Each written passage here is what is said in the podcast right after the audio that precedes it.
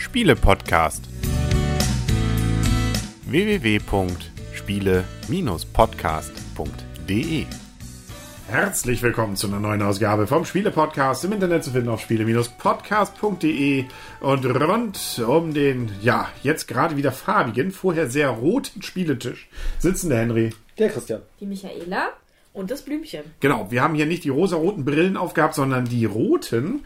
Und man nimmt seine Umgebung doch komplett anders nicht nur wahr, wenn man sie aufhat, sondern wenn man sie abnimmt, denkt man sich, ach guck, so viel Farben. Wer hätte es gedacht? Ja. Ähm, wir reden über Invisible Ink, ein Spiel von Michaela. Erzähl uns mal. Von Michaela? Nee, nicht Nee. von mir. Also wir haben Invisible Ink gespielt, erschienen bei Huch and Friends. Ab 10 Jahre für 3 bis 6 Spieler. Spielzeit wird angegeben mit 20 bis 30 Minuten. Kostet so um die 29 Euro. Und ich suche hier gerade noch den Spielerautor. Den habe ich noch nicht gefunden. Ach doch, hier. Martin Nedergaard Andersen. Vielleicht Okay. irgendwie ein Holländer oder so. Könnte vielleicht sein. Ich hätte gedacht, Herr Edding. Hätte auch sein können, weil, weil es hat viel mit Edding zu tun. Ich Herr Marker. Ja, der Edding-Marker, genau. Ähm, Herr Textmarker. Herr Textmarker, genau.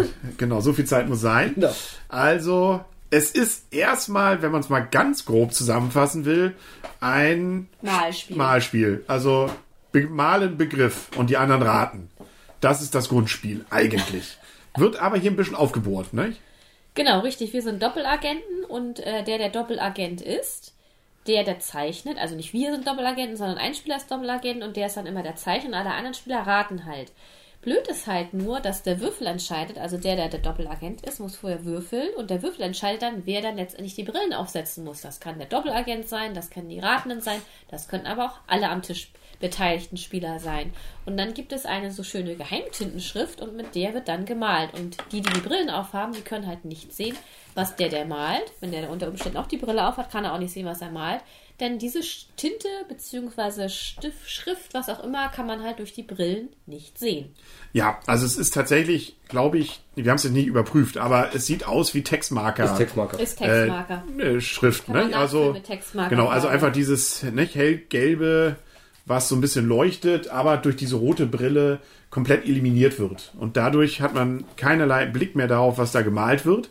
Und das macht das Ganze eben interessant, weil man muss in der Regel, das sind 90 Prozent der Fälle, als derjenige, der da zuschaut, äh, erraten aus der Bewegung der Hand mit dem Stift, was malt die Person denn da.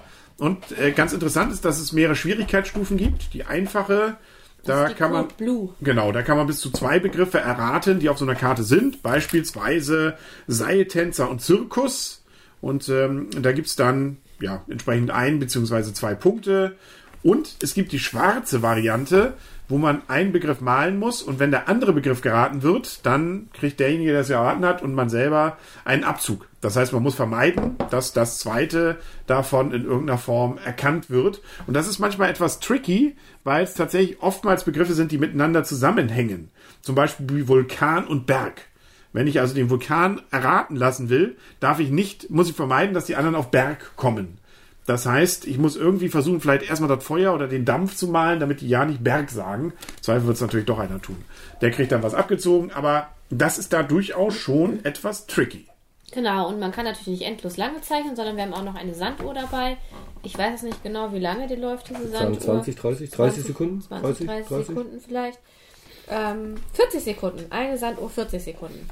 Die hat man Zeit zu, zahl äh, zu zahlen, sag ich schon, zu zeichnen und zu raten. Und dann bekommt man halt als Belohnung Mikrofilme und je nachdem ähm, kann man zwei oder ein Mikrofilm bekommen, sowohl der Ratende als auch der, der es erraten hat.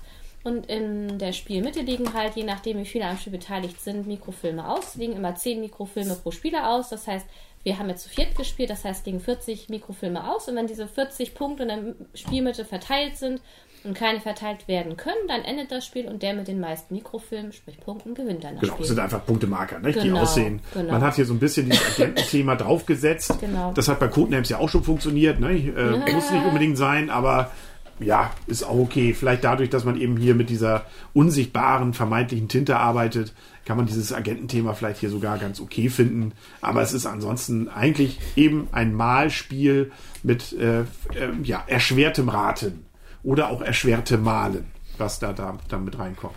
Ja, das war's eigentlich schon. Wobei ich mich fast wundere, dass es nur bis, wie viele Spieler war das? Drei bis sechs. Bis, ach, bis sechs. Und auf der Packung stand das auch drei bis sechs? Das Okay. liegt aber auch daran, dass nur sechs Brillen dabei sind. Also die Brillen machen es dann, ne? Genau. Theoretisch könnte man ja noch mit viel mehr machen. Ja, wobei, das wird ja schon, wir haben es jetzt ja schon zu viert gesehen, wenn man es nebeneinander sitzt, wo Blümchen gemalt hat, habe ich ja auch ein bisschen schwieriger gesehen, wie sie malt. Und umgekehrt ist ja genauso, Ja, okay. ihr gegenüber sitzt, wir gucken euch ja, ihr zeichnet für uns praktisch auf dem Kopf, ne?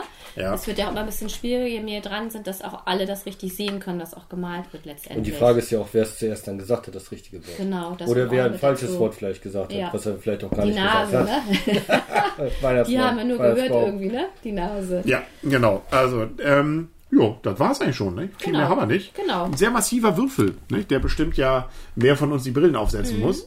Aber der ist, der hat mal was. Ne? Der klingt auch nach ordentlichem Metall, hätte ich gesagt. Plastik. Ja. Und okay. es sind auch schon jeweils 100 Codekarten Blue und 100 Codekarten Black drin. Das heißt, man hat schon ordentlich was zu malen. die zweitseitig bedruckt sind. Ne? Beidseitig auch noch Und wenn man möchte, sind, kann man genau. auch noch auf Englisch spielen, weil jede Karte auch nochmal die englischen Begriffe dazu hat. Richtig. Also, ja, geht Multikulti-mäßig. Ne? Richtig. Da kann man sehr schön mit vielen spielen. Ich glaube, damit sind wir schon mit den Rahmendaten und den Erklärungen, worum geht es eigentlich durch. Es war ein Rezensionsexemplar, haben wir das schon erwähnt? Mhm. Nein, hat man noch nicht. Können wir aber nochmal, vielen Dank dafür, dass wir das gestellt bekommen haben. Und äh, so gesehen fangen wir jetzt mal, ja, die Mädels. Ich glaube, letztes Mal hat Christian angefangen, wir gehen der Reihe weiter. Michaela fängt heute an. Ich fange an zuerst, okay. Ja. Also es ist auf jeden Fall, finde ich, ein leicht erlernbares Spiel, auf jeden Fall gelegenheitsspielertauglich und auf jeden Fall familientauglich. Schon eher was, deswegen ja auch ab drei Spielern für mehr Gruppen, wobei jetzt, wie gesagt, ähm, das haben wir auch schon in anderen Spielen, wo Christian und ich das schon mal gespielt haben. Je nachdem, wie man sitzt, halt so ein bisschen, wenn man nebeneinander sitzt und daneben einzeichnet, dann muss man halt vielleicht schon mal aufstehen, um zu gucken, weil sonst die Hand vielleicht genau vor dem Stift ist. Oder wenn man jetzt gegenüber sitzt, muss man ein bisschen überlegen, aha, man kriegt es jetzt über, über Kopf gezeigt, gemalt, das Bild. Also das ist schon so ein bisschen mit dabei. Ähm, ansonsten sehr einfach, sehr flott, sehr schnell gespielt. Diese Code Black Geschichte, die ist ein bisschen, hat noch ein bisschen, ich sag mal, Witz mit dabei, dadurch, dass man diesen halt Begriff, den man nicht nennen darf, das bringt schon ein bisschen, ja, ich, ein bisschen mehr Spaß noch, finde ich, mit ins Spiel, wenn dann, ja, ich habe den noch gar nicht gesagt und doch, du hast Hab ich nicht. gesagt, nein. Oh ja, warum hätte ich das sagen sollen? Und ähm, auch so ein bisschen Ärgerfaktor natürlich. Und dadurch kann das Spiel vielleicht auch einen kleinen Ticken länger werden, weil man ja auch mal wieder Punkte abgeben muss die Tischmitte. Bei dem anderen Spiel, bei dem Code Blue, bekommt man ja nur Punkte. Aber letztendlich ist es ein kleines, einfaches Malspiel, was ich finde, ich einen Spaßfaktor hat. Man muss es ja auch nicht vollkommen durchspielen. Man kann ja auch sagen, jetzt reicht es uns erst, wir spielen nicht die vollkommenen 40, sag ich jetzt mal, bei vier Spielern Punkte durch, die äh, bekommen oder erreicht werden müssten von den Spielern zusammen am Tisch. Und äh, man kann es ja auch jederzeit abbrechen oder verkürzen oder wie auch immer. Oder man legt sich nur eine bestimmte Anzahl an Sch- Scheiben in die Mitte und spielt die dann halt durch. Von daher finde ich ein kurzes Spiel, was mir gut gefällt und bekommt von mir sieben Punkte. Dem, der Punktewertung schließe ich mich auf jeden Fall an. Sieben Punkte Spiele, was ich, was ich gern wieder spiele, aber sicherlich auch kein mega langes Spiel äh, hat. Es ist mal ein bisschen was anderes mit den Brillen.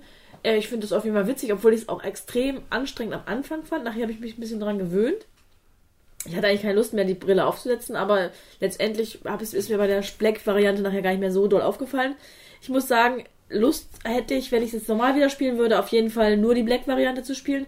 Da ist noch ein bisschen mehr Reiz drin. Und ich denke auch immer so, ja, also bei einigen Worten fand ich das so, dass ich dachte, so, okay, das eine hat mit dem anderen gar nicht so viel zu tun oder ich hab, sollte einen Stift malen und ich hab, und das verbotene Wort war Papier, wo ich gedacht habe, so umgekehrt hätte ich es viel schwieriger gefunden. Aber prinzipiell ist es schon sehr verflixt, weil man eigentlich denkt, so, oh, ich muss unbedingt das kleine, ähm, das Bett zeichnen, um den Pyjama, ähm, äh, damit die anderen auf den Pyjama kommen, fand ich schon sehr, sehr witzig. Also mir gefällt die Black-Variante auf jeden Fall wesentlich besser. Blau-Variante aber de definitiv einfach, um mal ins Spiel reinzukommen. Und ich hatte auf jeden Fall Lust, das wieder zu spielen. Ja. Also auch von meiner Seite geben auch sieben Punkte. Und das ist ungewöhnlich, weil ich mag mein Zeichenspiel eigentlich gar nicht. Also, äh, Gar und, nicht aufgefallen. ja, aber das Interessante ist hier, dass die anderen ja gar nicht sehen, was ich da für einen Kinderkram male. Das ist ganz praktisch. Also es, es hält einem so ein bisschen die Scham vom Halse. Also daher finde ich es ganz okay. Und äh, gerade dieses Rätseln, hm, was mag das da wohl bei den anderen sein, wenn sie nur die Hand über das Blatt vermeintlich bewegen, dann äh, finde ich, hat das durchaus noch ein bisschen mehr Reiz als so diese klassischen Activity-Zeichenspielchen, die ich sonst so kenne. Der Stift ist ganz interessant gemacht. Er sieht so ein bisschen aus wie, ja, könnte auch so ein Lippen, nicht Lippenstift, wie heißt hier so Nagellack. Nagellack sein, ne? Warum man das nun so gemacht hat, nicht? Aber ist okay. 30 Euro ist, ja, für die Brillen. Ne? Also man kriegt immer einen Brillen mit blauer, mit, mit roter Folie drauf. Ja, ist, ja, der, man zählt ja auch den Spielspaß rein. Ne? Und ähm, für sechs Leute ist es äh, okay, es ist aber eben auch nicht mehr. Nicht? Also sechs ist ja schon mal eins von den Spielen, die normalerweise, also viele Spiele gehen nur bis vier, aber es ist dadurch noch nicht ein richtiges, äh, ja, so wie Partyspiel. Activity Partyspiel, ne? wo man mit 10, 12 Leuten versuchen muss, da irgendwie mal was zu finden, was man machen kann. Da geht das noch nicht. Und ich könnte mir sogar vorstellen, dass es doch, wenn man zwei davon hat, ja, man muss da ein bisschen genauer gucken, äh, aber das war bei Activity ja auch. Also da man auch nur ein Blatt und da hat einer gemalt. Also so gesehen würde es dann wahrscheinlich trotzdem noch gehen, wenn man da irgendwie eine Erweiterung hätte oder ähnliches. Aber gut, ist von meiner Seite völlig okay. Gerade die schwarze Variante, ne, mit dem Begriff, den man nicht malen darf, macht ein bisschen das Ganze noch trickier, weil man dann überlegen muss, wie man das anfängt, auch das Bild. Also von meiner Seite sieben Punkte. Schönes Spiel.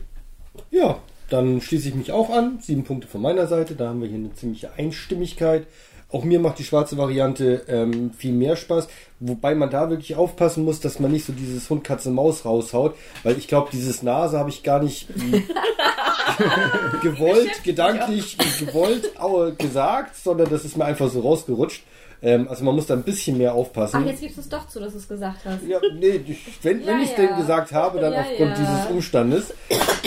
Deshalb die schwarze Variante, also wirklich ein bisschen trickier, macht mehr Spaß. Ist halt eben ein nettes, schnelles Spiel, das Spaß macht und deshalb gut, sieben Punkte. Ist hier übrigens noch eine Anleitung drin. Achtung, es kann sinnvoll sein, bei Code Black einen Kontrolleur einzusetzen. Das sollte ein Spieler sein, der rechts in den Doppelagenten sitzt. Der Kontrolleur redet nicht mit. Sobald der Doppelagent zu zeichnen beginnt, nimmt er stattdessen die aktuelle Karte und achtet darauf, dass einer der übrigen Agenten nicht das verbotene Wort sagt. Okay, das finde ich ein bisschen albern. Aber Ich glaub, da muss keine ja extra dafür aussetzen. Das ist, äh, Nein, kann man Ja. machen, muss man aber Wir natürlich haben auch uns nicht. drauf geeinigt, oder? Wir haben uns geeinigt. dass ja. Christian schuld war. Den Punkt abgeben musste. Genau, da waren wir drei von vier waren sich einig. Wenn das keine drei Viertel, also das ist ja mehr als drei Viertel Mehrheit. Äh, Also, nee, um nicht zu sagen, genau drei Viertel. Aber zwei, mehr als eine zwei Drittel Mehrheit, würde ich sagen, ja. Gut, damit sind wir durch. Nicht? Die Agenten gehen wieder zur Ruhe. Wir können wieder farbig gucken und dann sagen auf Wiedersehen und auf Wiederhören. Der Henry. Der Christian. Die Michaela. Und das Blümchen. Jo. Und keiner sieht's, aber man hört's. Freundschaft. Das ist auch invisible, ne? Invisible Freundschaft. Genau. Invisible Friendship. Invisible.